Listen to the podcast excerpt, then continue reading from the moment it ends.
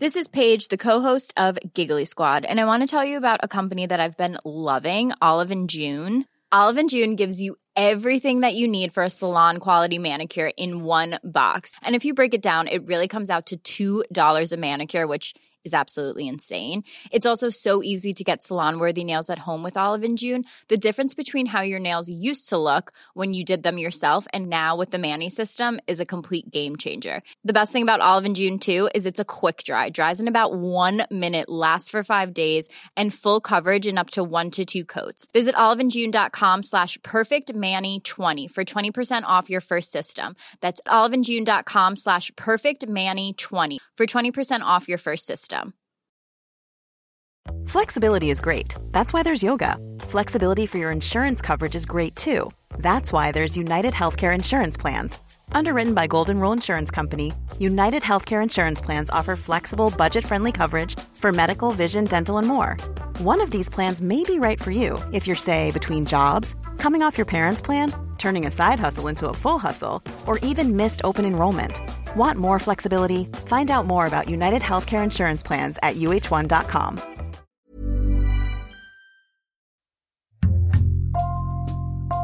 Bonjour, c'est Jules Lavie pour Code Source, le podcast d'actualité du Parisien.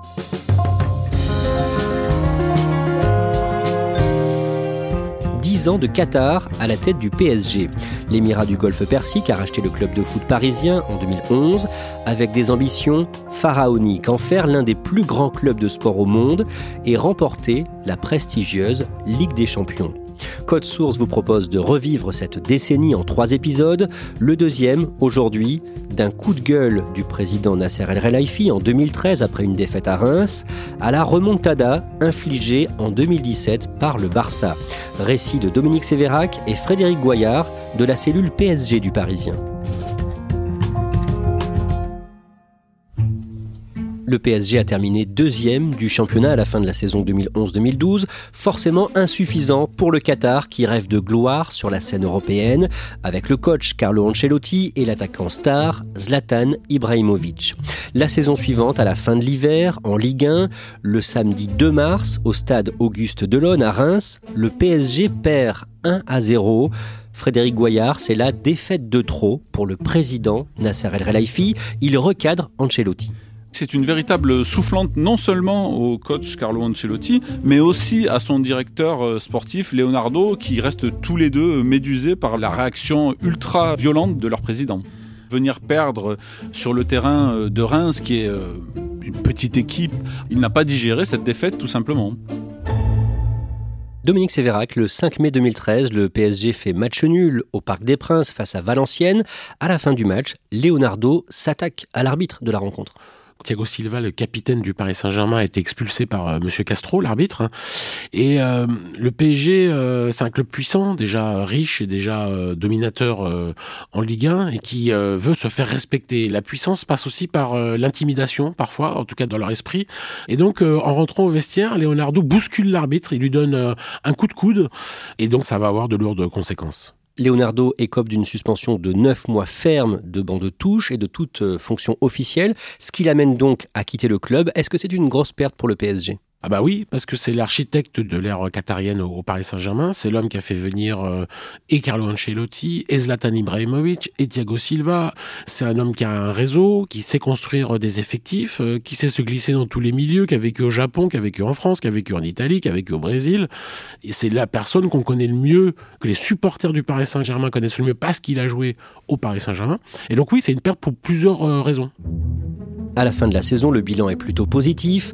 Pour la première fois depuis 1995, le PSG a atteint les quarts de finale de la Ligue des Champions avant de s'incliner face au Barça de Lionel Messi. Et le PSG remporte le troisième titre de champion de France de son histoire, après ceux de 86 et 94. Frédéric Goyard, les joueurs du Paris Saint-Germain doivent fêter leur sacre avec les supporters le 12 mai 2013 face à la Tour Eiffel sur la place du Trocadéro. Les dirigeants du PSG veulent marquer le coup, ils veulent que l'hexagone, c'est-à-dire le trophée du champion de France, soit décerné aux joueurs sur la place du Trocadéro, avec bien sûr derrière la tour Eiffel, ce qui permettra d'avoir des images magnifiques devant la tour Eiffel. ça ne se passe pas comme prévu. Il y a des casseurs hein, qui commencent à s'inviter euh, dans cette fête et les supporters euh, du PSG, eux, se retrouvent au milieu de tout ça. Et très vite, il y a des échauffourées avec les forces de l'ordre. Et les joueurs du Paris Saint-Germain vont rester 5 minutes montre en main sur euh, cette estrade qui a été montée pour l'occasion, avant de repartir sur leur bus à Impérial très rapidement vers le Parc des Princes. C'est une fête totalement ratée, totalement gâchée. Cible de projectiles, les joueurs doivent bientôt battre en retraite et se mettre à l'abri. Plus bas, la confusion s'installe. Aux supporters, entre 10 000 et 15 000 selon les autorités, se mêlent des casseurs, barrières et bouteilles, volent alors en direction du service d'ordre. C'est difficile de dire si ce sont des supporters du Paris Saint-Germain qui ce jour-là ont créé tous ces troubles euh, à l'ordre public.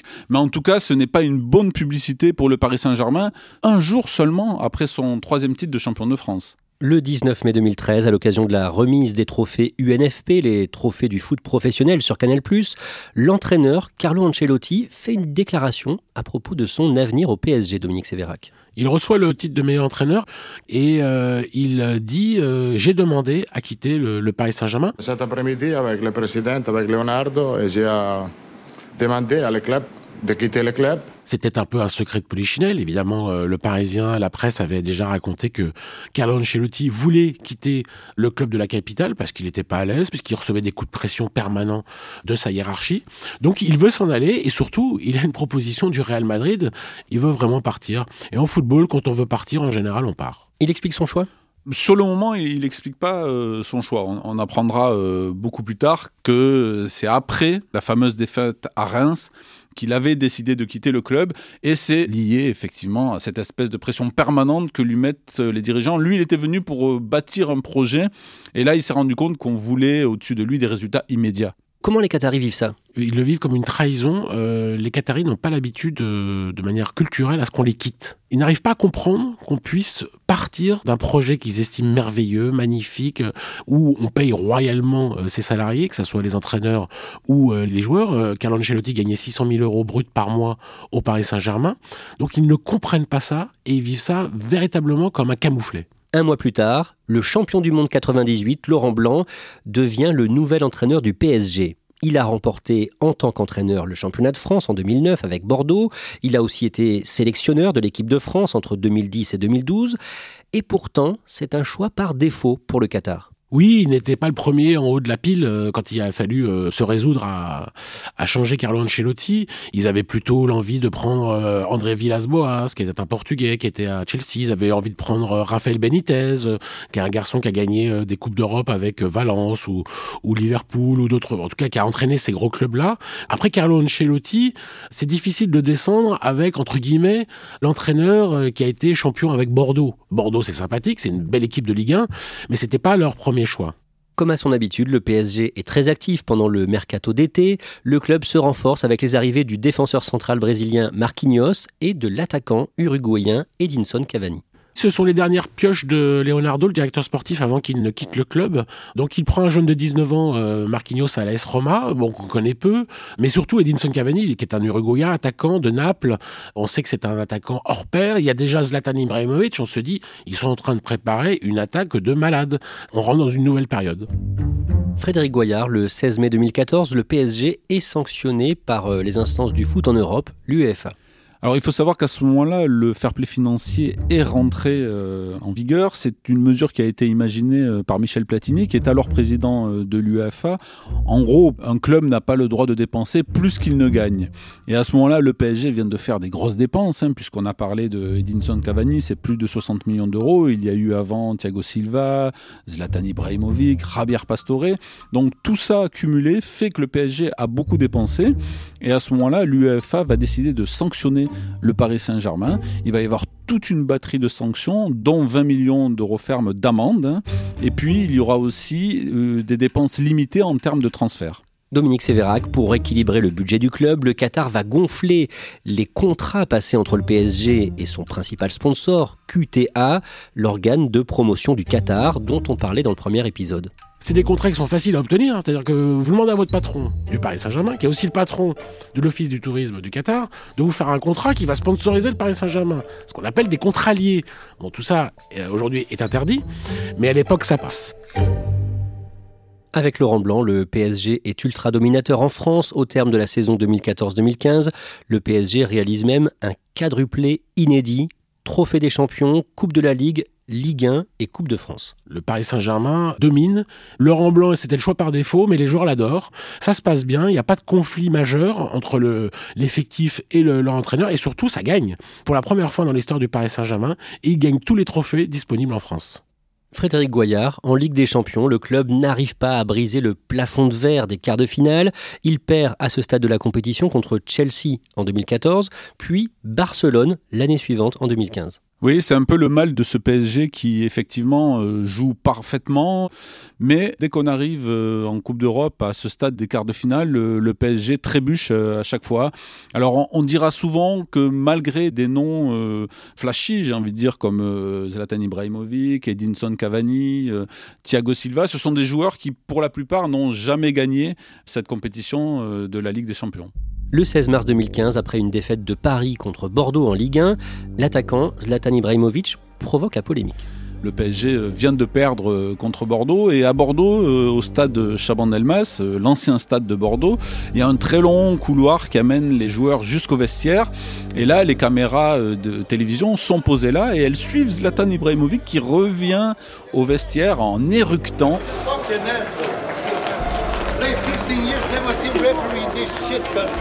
Tout d'un coup, il lâche ce France pays de merde qui va provoquer une immense polémique. À la même période, cinq jours plus tôt, le 11 mars, un autre joueur du Paris Saint-Germain, le défenseur international ivoirien Serge Aurier, avait fait parler de lui. Ce jour-là, euh, Serge Aurier ne participe pas à cette rencontre, hein. il est devant sa télé. Le Paris Saint-Germain se qualifie au, terme d'un match complètement fou puisqu'ils réussissent à arracher leur qualification après un 2-2 sur la pelouse des Anglais. Et Serge Aurier ne trouve rien de mieux que sur son Facebook insulter l'arbitre et l'UFA va le sanctionner de trois matchs de suspension. Un an plus tard, le 13 février 2016, Dominique Sévérac, le même Serge Aurier, provoque un nouveau tollé. Oui, alors on est dans la nuit d'un samedi à un dimanche. Euh, il se monte sur Periscope, qui est une application euh, qui permet de répondre à des questions euh, tout en ayant l'image de la personne qui vous répond. donc il répond à des questions. Alors il y a à côté de lui un ami à lui qui fume la chicha, donc c'est dans des vapeurs de fumée comme ça qu'il répond. Et là, il se met à insulter la quasi-totalité de l'effectif en traitant le gardien de gaze, c'est-à-dire qu'il serait carbonisé, il serait une merguez. Euh, il dit que Aurel Di Maria est un guignol. Il a des, insultes euh, vis-à-vis de son entraîneur Laurent Blanc. Il a dit Laurent Blanc, il fait souvent la folle ou pas?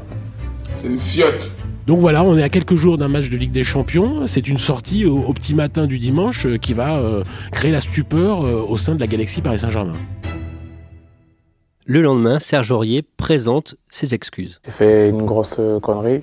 Je suis là pour m'excuser auprès du coach, mes coéquipiers. Il présente ses excuses, mais il y va un petit peu à, reculons, hein, parce que les gens qui ont été euh, amenés à enregistrer ses excuses disent bien que le garçon n'avait quand même pas l'air très investi dans ce qu'il faisait, et que c'est le PSG qui avait dû l'obliger à aller présenter ses excuses dans une vidéo diffusée ce jour-là sur le site du club euh, PSG.fr. Le joueur est mis à pied à titre conservatoire par le PSG. Pendant une conférence de presse, le coach, Laurent Blanc, réagit aux propos de Serge Aurier. Je me suis vraiment engagé vis-à-vis de ma direction pour euh, le faire venir à Paris.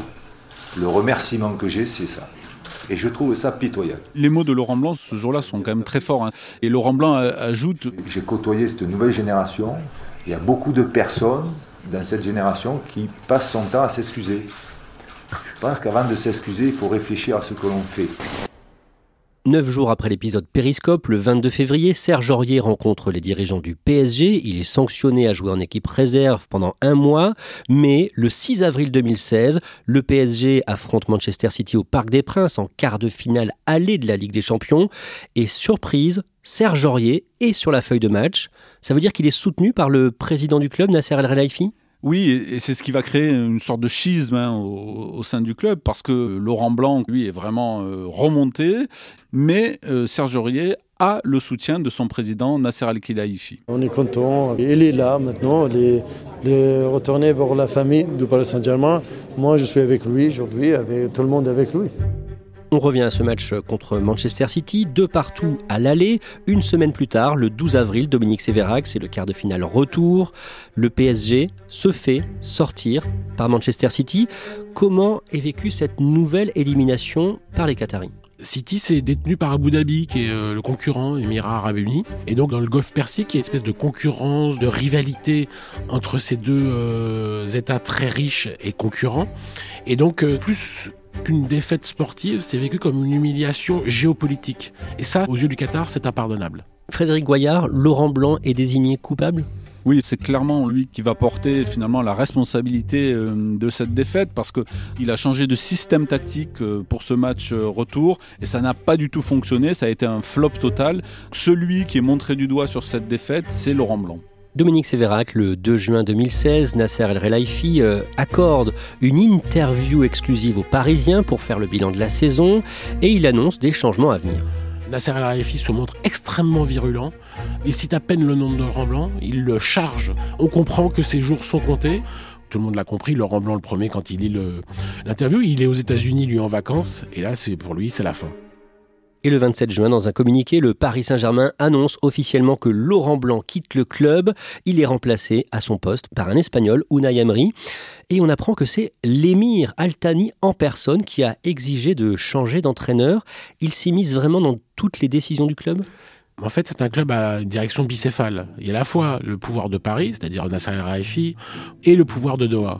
Le vrai patron, c'est Doha, c'est l'émir du Qatar. Lui, cette défaite contre City, il ne l'a pas digérée. Donc, il a demandé la tête de Laurent Blanc en direct à son subordonné qui est euh, Nasser El Raifi, qui a pas eu d'autre choix que de virer Laurent Blanc qu'il avait prolongé quelques mois plus tôt. C'est comme ça quand vous avez deux directions. Et cette année-là, il y a eu un événement important pour le PSG. L'attaquant Ibrahimovic a fait ses adieux au Parc des Princes, aux supporters, le 14 mai, à l'occasion du dernier match de la saison face à Nantes. Et là, les spectateurs vont assister à un match complètement hallucinant, parce qu'à la dixième minute de jeu, les responsables du Paris Saint-Germain se sont entendus avec la Ligue et avec l'arbitre du match, euh, M. Jaffredo. M. Jaffredo va arrêter le match à la dixième minute. À ce moment-là, les spectateurs vont applaudir pendant une minute Zlatan qui porte le numéro 10. On est à la dixième minute de jeu. Et ensuite, le jeu va reprendre. Et puis, on n'est pas au bout de nos surprises, puisque à la fin du match, Zlatan Ibrahimovic va quitter le terrain avant le coup de sifflet final. À ce moment-là, Laurent Blanc a déjà fait ses trois remplacements et il sort du terrain avec ses deux enfants dans les bras, sous les yeux ébahis du public. Bon, ça n'a pas eu d'incidence sur le résultat puisque le PSG a gagné 4-0 contre Nantes, mais c'est à l'image et à la démesure de, de ce joueur hors norme. Ibra qui signe un doublé pour son dernier match. Le PSG célèbre ce soir-là son quatrième titre de champion de France d'affilée. Euh, je suis très émotionné, dis. C'est un jour très spécial. Après quatre ans ensemble, gagner beaucoup de trophées. Merci à Ibra Kadabra. Et J'espère l'équipe gagner beaucoup. Sans Ibra, c'est difficile, mais, mais c'est possible. Ici c'est... Ici Ibrahimovic parti, c'est Cavani qui devient l'attaquant numéro 1 du PSG avec toujours l'objectif d'aller décrocher la Ligue des Champions. Et justement, la saison suivante dans cette compétition, le 14 février 2017, le PSG affronte le FC Barcelone en huitième de finale aller au Parc des Princes. Un match incroyable, une réussite euh, sportive totale, 4-0.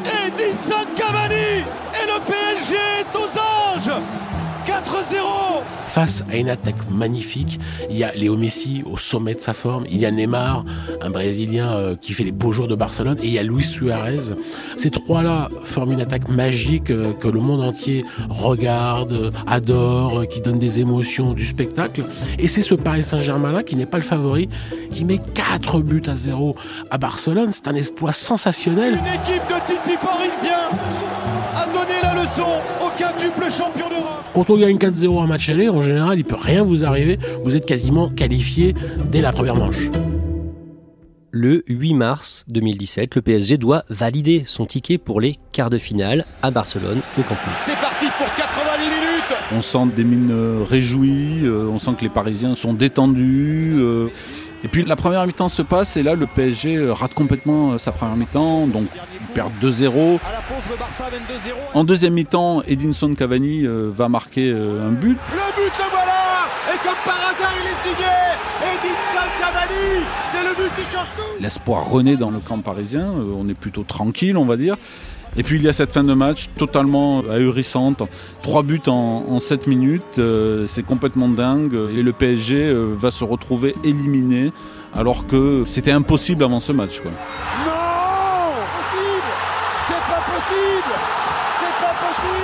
Le Camp Nou, c'est un stade de 100 000 places, mais qui est plutôt calme, on va dire. Et là, c'était un cratère, c'était de la folie. Les gens étaient en fusion. Les gens comprenaient qu'ils étaient en train d'assister à un événement dans l'histoire du football, que c'était quelque chose de lunaire.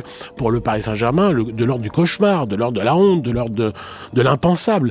Le Paris Saint-Germain s'est effondré, le Paris Saint-Germain a volé en éclats. Le PSG perd 6 à 1. C'est ce qu'on a appelé la remontada.